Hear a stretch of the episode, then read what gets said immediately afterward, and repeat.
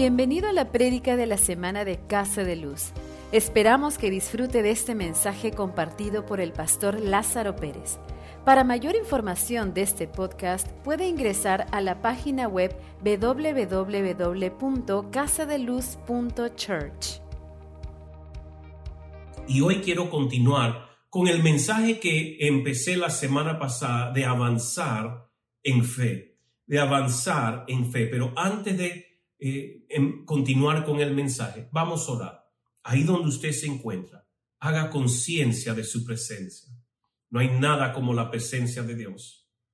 Hemos tenido un hermoso tiempo en alabanza y en adoración, pero vamos a volver a enfocarnos después de los anuncios en poder recibir su palabra. Su Padre, nos presentamos delante de ti, hambrientos, sedientos por tu palabra te pido que abra nuestros ojos para ver, que nos dé oído para escuchar tu palabra con fluidez y claridad, pero darnos un corazón para no simplemente recibirla, sino obedecerla y tomar acción.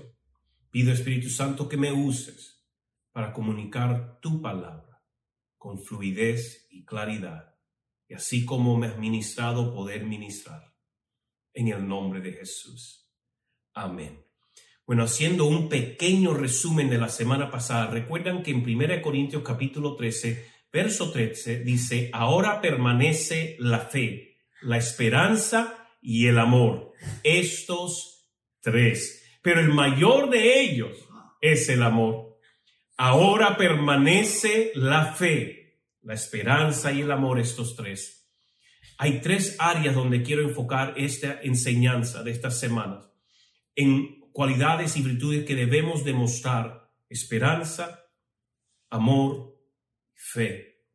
Y repasando lo que dice Hebreos 6, dice, sin fe es imposible agradar a Dios. Sin fe es imposible agradar a Dios. Por lo tanto, el uno tener fe es muy importante y determinamos que todos tenemos fe. Una medida de fe fue dada por Dios a cada uno de nosotros pero cómo ejercemos esa fe depende de nosotros. Hablamos la semana pasada de, para poder avanzar debemos de tener, entender que fe es ahora. Fe es ahora. No es algún día tendré fe, no es fe es ahora. Dios me ha dado lo que necesito para ejercer fe ahora. Me ha dado fe para el ahora. Diga fe es ahora. Póngalo en la pantalla. Fe es ahora. Número dos, para poder avanzar en fe debemos de ser como niños. El poder ser eh, humilde, eh, ser sencillo, ser confiados en nuestro Padre. Ah, como un niño es de su Padre, así nosotros de Dios. Pero también debemos de tomar acción correspondiente a la palabra de Dios. Tomar acción correspondiente, porque fe sin acción es muerto. Eso es lo que aprendimos la semana pasada. Como hijos de Dios hemos sido comisionados y empoderados para ser testigos de Cristo. Esto es algo que siempre debemos de mantener delante de nosotros. Dios nos salvó para traer salvación al mundo. Dios nos sana para salvar. De gracia recibimos. De gracia debemos de dar. Por lo tanto, si yo tengo el honor y el privilegio de ser llamado hijo de Dios, es porque Dios quiere que yo sea una herramienta, un instrumento en sus manos para alcanzar a otros. Si recordamos que hemos sido comisionados y empoderados para ser testigos de Cristo, recordemos lo que dice Mateo 28, que claramente dice, por tanto, id y hacer discípulos. Debemos de siempre estar mostrando una acción, debemos de siempre estar en movimiento, siempre debemos estar a la vanguardia, avanzando. Por tanto, ir y hacer discípulos a todas las naciones, bautizándolos en el nombre del Padre, del Hijo y del Espíritu Santo, y enseñándoles que guarden todas las cosas que he mandado. Y yo estoy con vosotros todos los días hasta el fin del mundo, al ser su testigo, al ir y hacer discípulos y, y hacer que eh, eh, aprendan lo que hemos aprendido, Él nos asegura de estar con nosotros hasta el final. que nunca nos deja, nunca nos abandona, siempre está con nosotros. Pero Hechos 1.8 nos dice, pero recibiréis poder cuando haya venido sobre vosotros el Espíritu Santo y me seréis testigos en Jerusalén, en toda Judea, en Samaria y hasta lo último de la tierra. Nosotros debemos de ser testigos de Jesucristo en todo lugar, a todo tiempo, hasta el fin, hasta lo último de la tierra. Es claro, nuestra comisión es de ser testigos de Jesucristo. No testigos de lo que dice el noticiero, sino testigos de Cristo, testigo de las buenas noticias de quién es Dios, el Todopoderoso. Eres el sanador, eres el salvador, eres el libertador, eres el gran yo soy, el que salva, el que sana, el que libera. Eres el que era, el que es, el que siempre será. Eres el Todopoderoso. De eso debemos ser testigos, no simplemente de decir lo que está diciendo las noticias, de declarar eso, no tenemos que ser testigos de la palabra de Dios, de la persona de Jesucristo, de lo que Él hizo por nosotros, de lo que hace por nosotros, que también quiere ser por el prójimo. La comisión no fue dada solo para cuando las circunstancias fueran favorables. Podemos saber de la comisión y, para y, y posible hasta actuar en ella hasta que algo amenaza nuestra paz o seguridad. Es fácil ser testigo cuando todo es lindo y bonito y eso, pero ¿qué cuando su paz y su seguridad es amenazada? Nos aislamos en temor y escondemos en, en, en, nombre de prudencia, olvidando el propósito por el cual hemos sido creados en estos tiempos. Me recuerda a uno de los profetas más conocidos en la historia de, eh, de la Biblia llamado Elías. Porque como digo, es fácil ser testigo cuando todo te va lindo, cuando sientes el respaldo de Dios, cuando sientes que todo está bien. Pero ¿qué hacemos cuando no hay paz, cuando no hay seguridad civil o social, cuando hay enfermedad, cuando hay malas noticias tras malas noticias tras malas noticias en el noticiero, en las redes? ¿Qué hacemos? ¿Cómo actuamos? Y quiero poder contarle de Elías. Elías antes de entrar al, al, texto bíblico que quiero compartir que se encuentra en Primera de Reyes capítulo 19 del 1 al 17, no lo voy a leer todo, lo voy a parrafasear un poquito, pero darle un preámbulo antes de Primera de Reyes 19. Elías había acabado de tener uno de los más de los encuentros más poderosos documentados en la Biblia. Elías se encontró en Monte Carmelo y había retado a los profetas, los falsos profetas del ídolo Baal. Y eran más de 450 contra Elías. Elías se pensaba que era el único entre del pueblo de Dios que permanecía como profeta del pueblo de Dios. El pueblo se había entregado a adorar a Baal, eh, estaba gobernado por el rey Acab y, y Jezabel. Jezabel era una bruja manipuladora, eh, una mujer mala, una mujer que quería controlar y dominar a través de su esposo y era como un títere él para ella, era una idólatra en grande, había levantado cientos de falsos profetas a ídolos en medio de Israel apartando el Dios al pueblo del Dios de Israel. Y aquí es donde se levanta Elías y hace un reto a estos falsos profetas. Y él dice, vamos a hacer un altar. Yo hago un altar, ustedes hacen un altar. Y ustedes, después de hacer su altar, van a ofrecer un sacrificio y vamos a orar que fuego caiga del cielo. El Dios que responda es el verdadero Dios. Entonces, él dice, porque ustedes son muchos, si su Dios es verdadero, va a responder rapidito. Bueno, ellos todos muy contentos se pusieron el altar, hicieron el sacrificio y empezaron a clamar a, Baal. Los 450 gritaban, gemían, lloraban, se cortaban eh, eh, danzaban, hacían todo lo que podían y nada pasaba. Elías hasta empezó a burlarse de ellos. Oh, griten más alto, a lo mejor está hasta en el baño, usando el baño y no los escucha, vuélvanlo a llamar. Y, bueno, Elías todo un, un, un capo.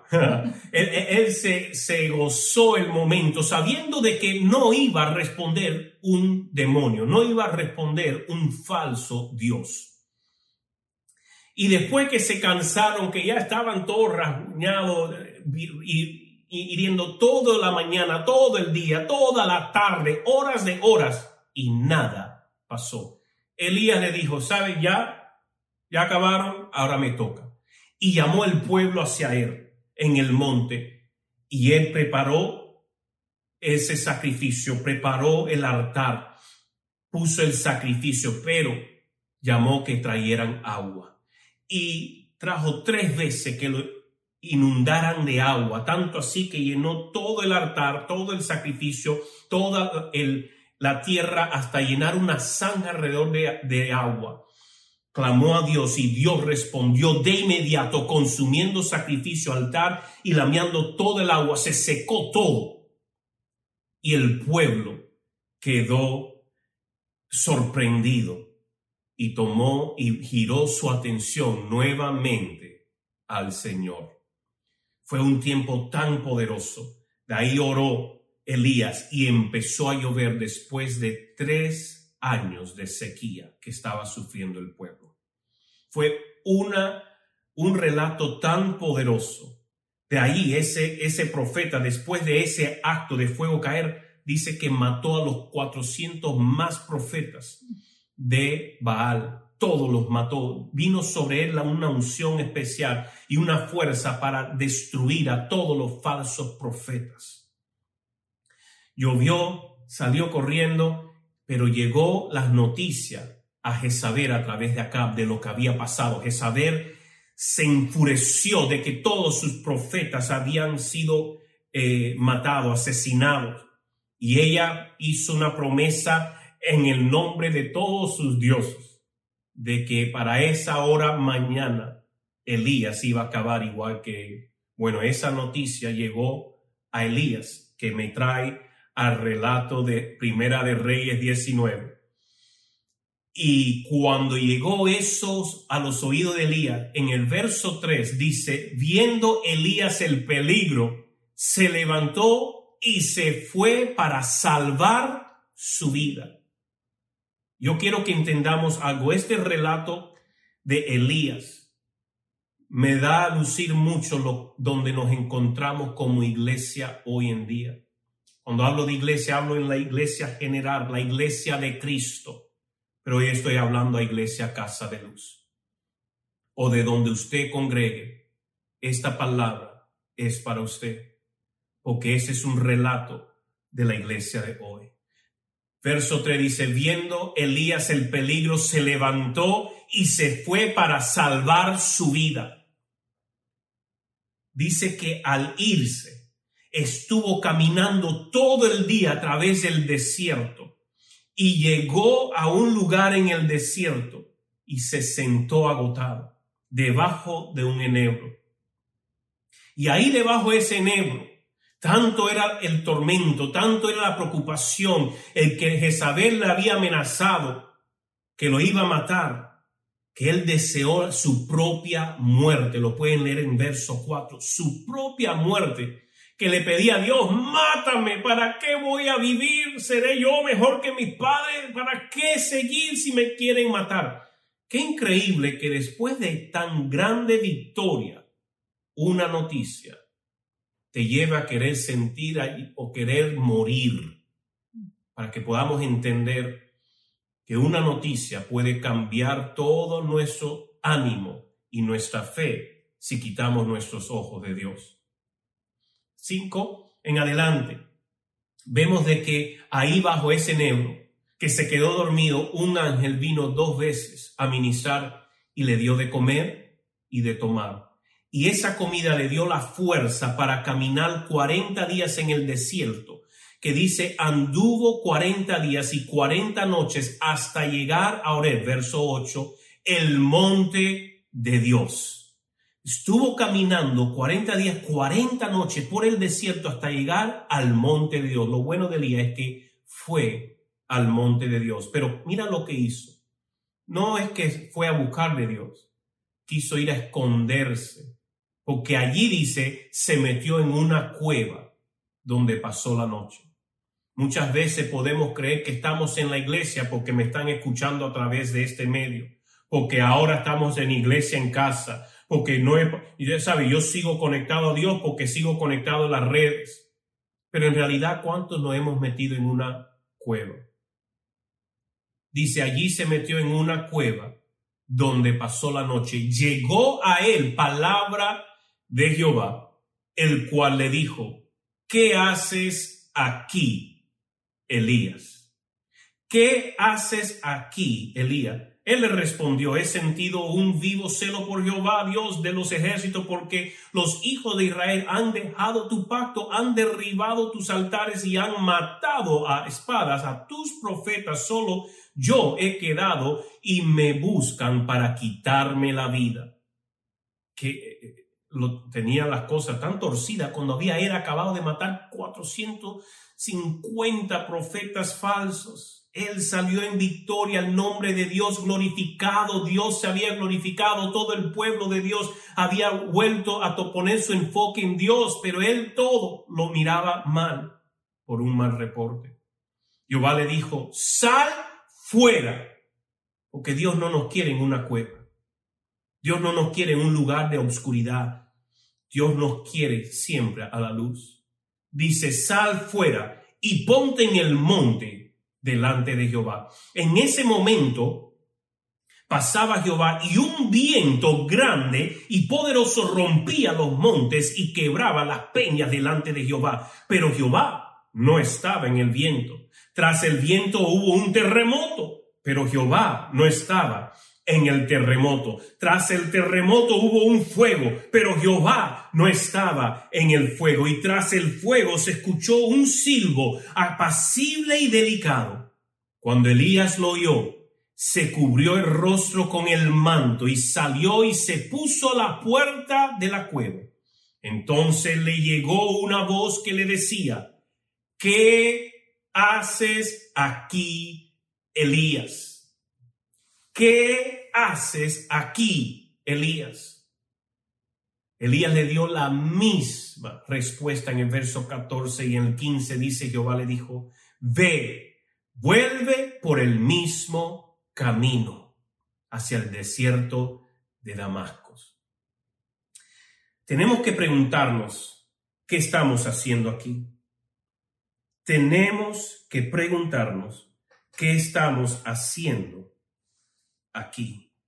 ¿Qué haces aquí, Elías?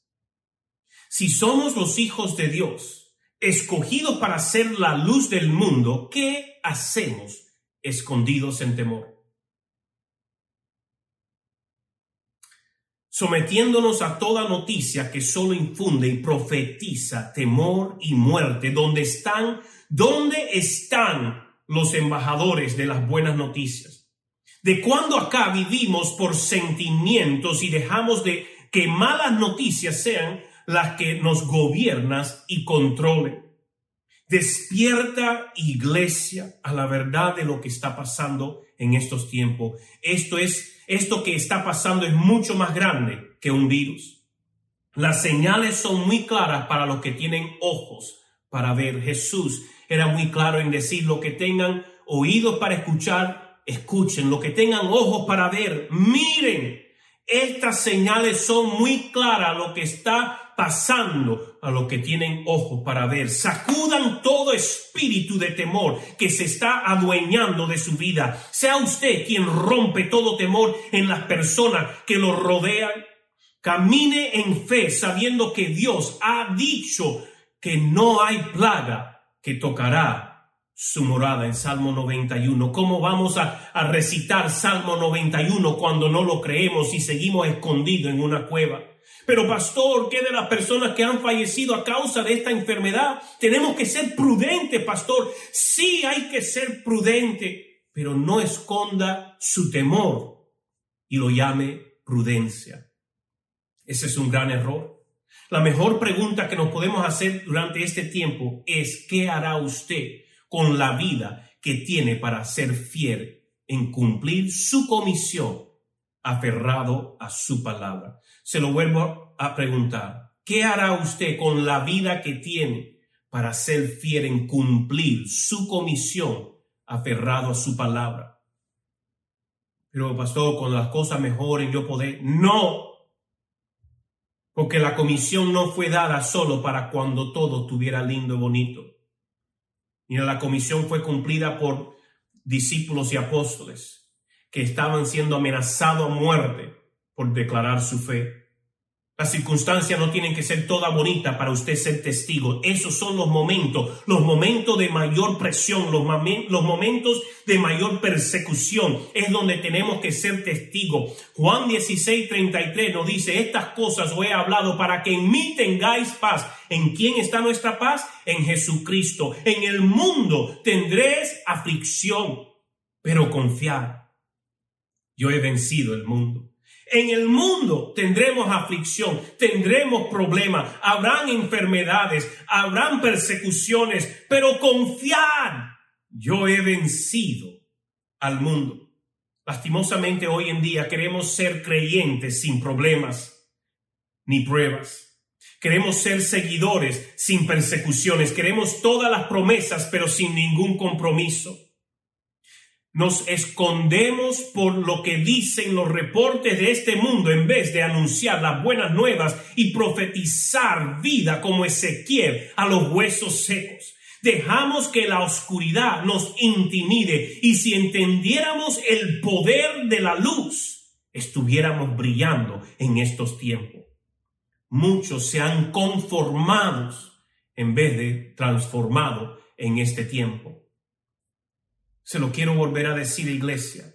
Muchos se han conformado a lo que dicen las redes, lo que dicen las noticias, lo que dicen los programas. Hemos permitido que esa mentira nos programe a nosotros en cómo debemos de vivir en vez de nosotros ser transformado por la palabra de Dios, de acogernos a lo que dice su palabra, en declarar su promesa en este tiempo de poder levantarnos como voz de esperanza para los que están en caos. Este tiempo es para que nos hubiéramos potenciado en nuestra fe y no debilitado por las circunstancias. Este es el tiempo para mostrar que en, en quién está nuestra fe este es el tiempo en cual debemos de modelar, mostrar, activar nuestra fe como nunca antes. Este es el tiempo para mostrar en quién está nuestra fe. No podemos permitir que el problema sea más grande que nuestro Dios. ¿Por qué permitimos que un virus se haga más grande que nuestro Dios, que es el Todopoderoso? Jamás permita que el problema sea más grande que su Dios. No podemos permitirlo. Dios es más grande. Dios es todopoderoso. Para Dios nada es imposible. Lo que Él prometió es nuestra fundación en lo que no hay tropiezo de pie.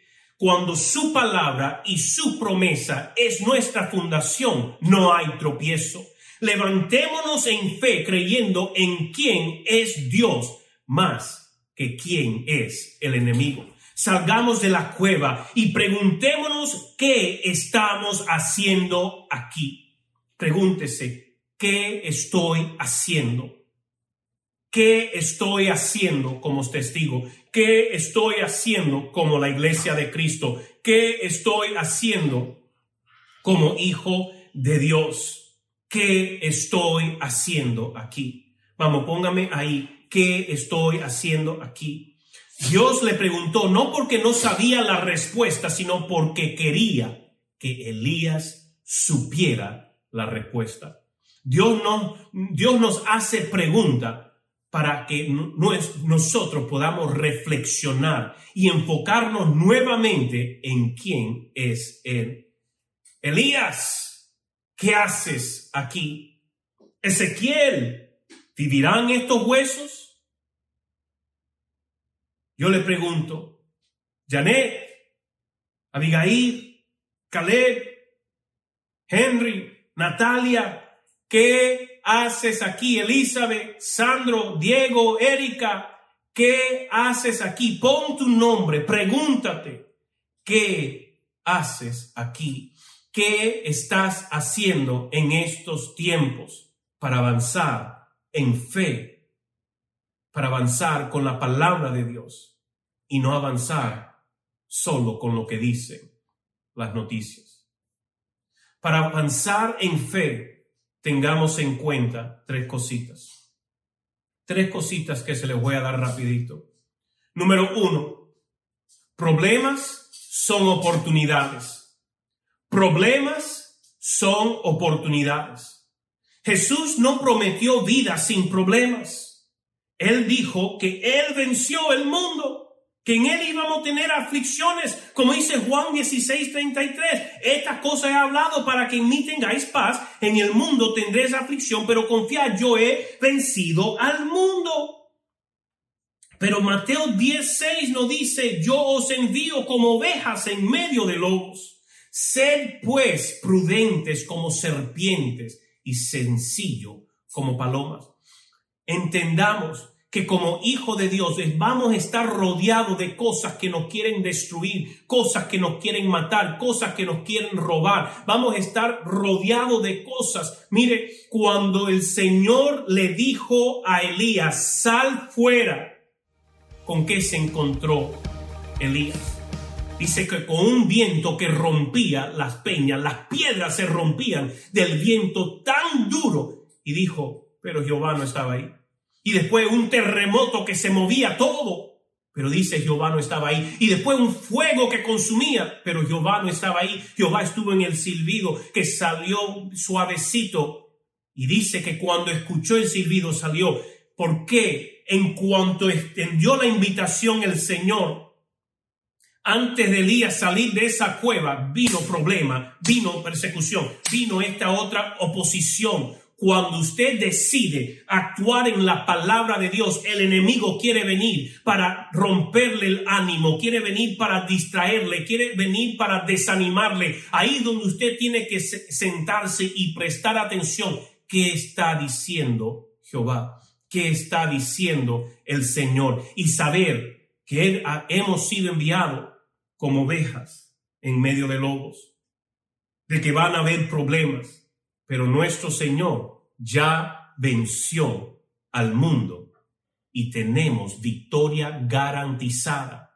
No permitamos que la circunstancia, el viento, el terremoto, el fuego nos robe de ser quien hemos sido llamados ser, testigos del Dios vivo. Número dos, para avanzar en fe, tengamos en cuenta de no ser engañado. No seamos engañados. En Mateo 24, 4 Jesús está hablando en todo este capítulo de las señales del fin del tiempo. Y Jesús da tres veces una advertencia. Respondiendo Jesús le dijo, mirad que nadie os engañe. Mirad que nadie os engañe. En estos tiempos el enemigo quiere engañar a la iglesia para callarlo, para poder envolverlos en temor, para poder callar nuestra boca. No seamos engañados. Elías vino sobre una nube de engaño, que él era el único profeta que quedaba, de que habían matado a todo, era mentira. No habían matado todos los profetas, pero él se lo creyó porque escuchó la mala noticia que Jezabel lo iba a matar y lo iba a degollar y que y, se lo creyó, permitió que el miedo, muchos estamos que si yo salgo me contagio, si tengo una reunión me contagio, si estoy con otros me contagio, no, hay que tener, hay que tener prudencia, pero yo no escondo temor detrás de la prudencia y mucho menos voy a callar mi boca y de poder testificar y de poder reunirme para poder declarar la grandeza de Dios y predicar las buenas nuevas Vamos a seguir avanzando en nuestra fe y no en temor. Y número tres, obedezcamos a Dios antes que a los hombres.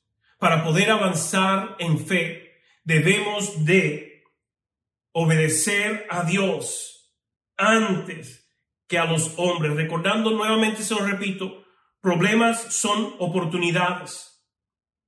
Los problemas no, nunca van a ser más grandes que Dios, por lo tanto, cada problema es una oportunidad para traer gloria a Dios. Use la oportunidad que está teniendo en estos tiempos para traer gloria a Dios. Cuando su caserita está enferma, cuando el, el, del micro o alguien, usted ore, declare la palabra con fe, traiga esperanza a esa situación porque usted no simplemente cree lo que dice las noticias, crea lo que dice la palabra de Dios, agárrese a lo que dice Dios. Para estos tiempos hemos sido llamados y creados. Es para este tiempo, no para estar escondido en una cueva. En medio de todo debo estar declarando la grandeza de Dios. Es importante obedecer a Dios primero antes que a los hombres. En Hechos capítulo 4, verso 18 al 20 nos está hablando que Pedro y Juan estaban predicando y habían sido tomados cautivos porque grandes multitudes vinieron a conocer a Cristo porque estaban predicando y, se enojaron con ellos y les prohibieron seguir predicando en el nombre de Jesús. Y en verso 19 Pedro y Juan respondiendo diciendo, juzgad si es justo delante de Dios obedecer a vosotros antes que a Dios, porque no podemos dejar de decir lo que hemos visto y oído. ¿Qué es lo que Cristo ha hecho por usted? ¿Cómo es que Cristo ha impactado su vida? ¿Cómo no activar nuestra fe y declarar sus buenas nuevas, de cumplir la gran comisión, de movernos en fe y no en temor? Iglesia, es hora de despertar.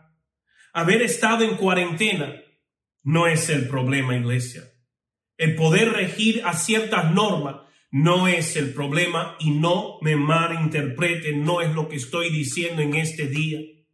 El permanecer en cuarentena y hacer de él un estilo de vida es un gran problema y estrategia del diablo para intentar silenciar la iglesia permanecer en esa cuarentena, una cuarentena perpetua, un aislamiento perpetuo, un, distanciamiento perpetuo, es estrategia demoníaca para, para poder silenciar y menguar el avance de la iglesia, pero nada va a prevalecer contra la iglesia.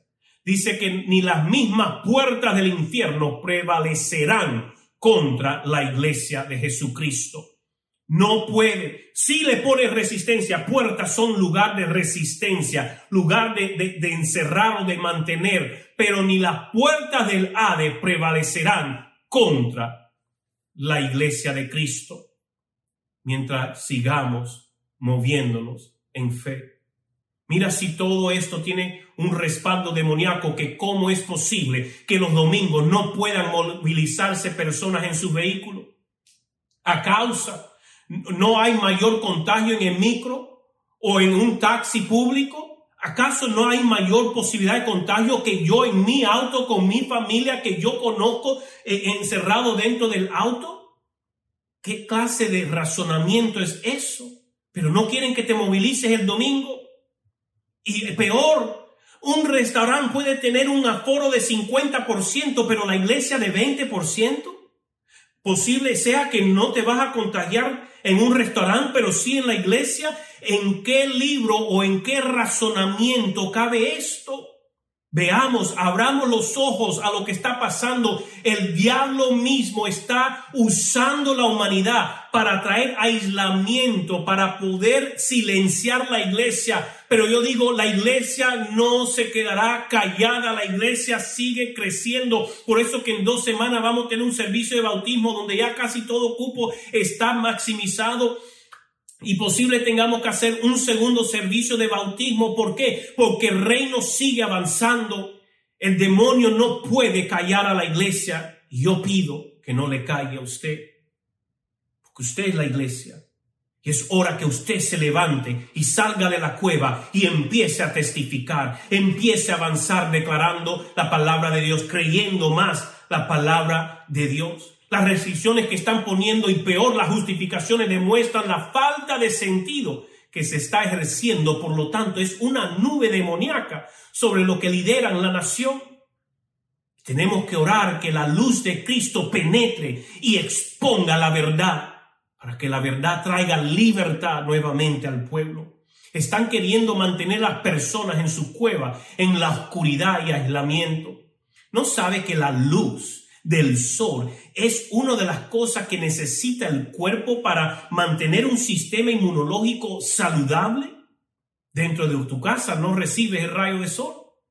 Necesitamos el sol, necesitamos aire fresco, aire libre que trae vida a nuestros pulmones. Pero te quieren encerrado y aislado. Es una agenda demoníaca. Ahora yo no digo que lo que están liderando son demonios, no me malinterprete, yo no deshonro autoridad de esa forma. Pero sabemos que nuestra lucha no es contra carne ni sangre, sino contra huestes y maldades, principados y potestades. Por eso debemos de orar que esas personas que nos están liderando y gobernando puedan tener un despertar en Cristo y esa nube demoníaca que los dirige y les oculta pueda levantarse de su vida, porque están cumpliendo una agenda demoníaca. ¿Cómo es posible que personas que viven en la misma playa no pueden ni caminar su perro y dejar que se metan en el agua? ¿Acaso el agua lo va a contagiar al perro y el perro trae contagio a la casa, es querer mantener a las personas encerradas. Despierta iglesia.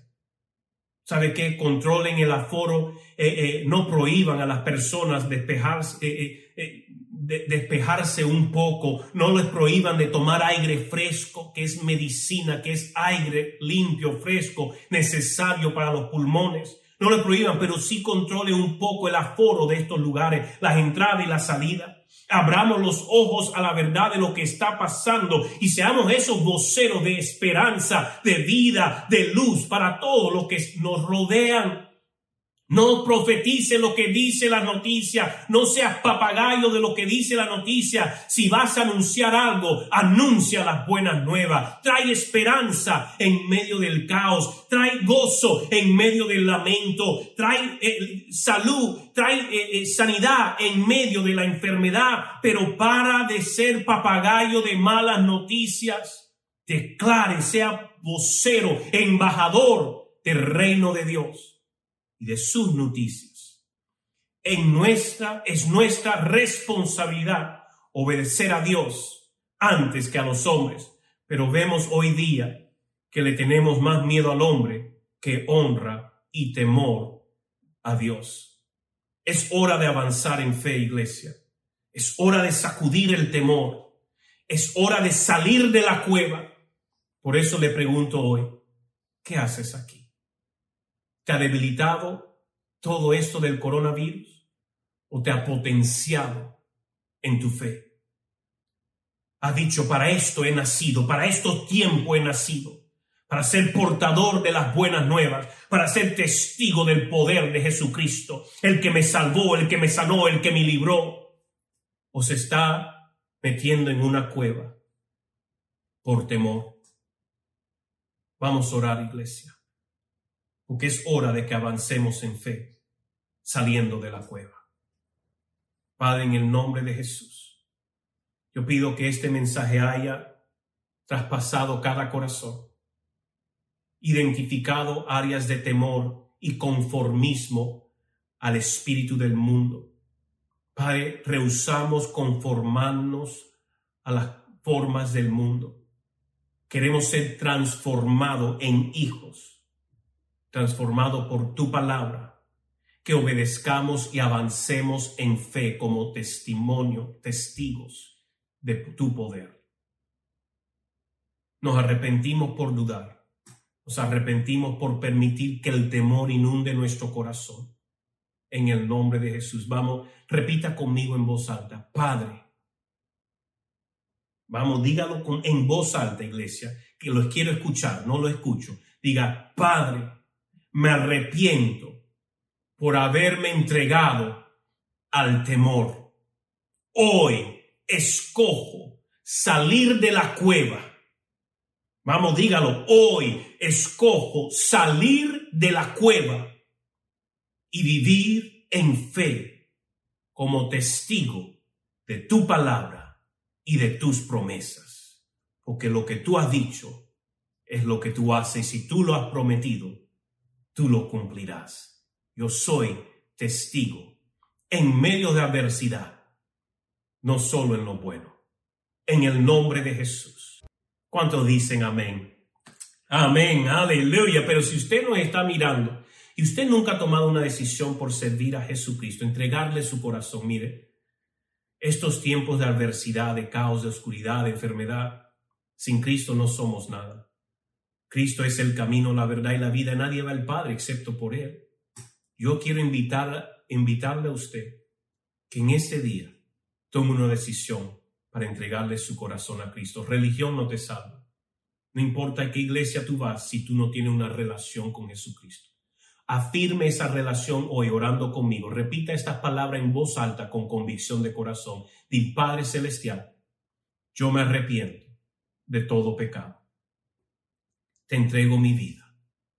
Jesucristo, te reconozco como mi Señor y mi Salvador. Espíritu Santo, pido que me llenes y me des poder para ser testigo de hoy en adelante de la grandeza de las promesas de Dios. En el nombre de Jesús. Amén. Gracias por escuchar el mensaje de la semana. Este mensaje también lo puede encontrar en nuestro canal de YouTube Casa de Luz. Si este mensaje ha sido de bendición para su vida, le animamos a que lo comparta con otras personas y nos ayude a difundirlo dándole su mayor calificación. Hasta la próxima semana. Dios lo bendiga.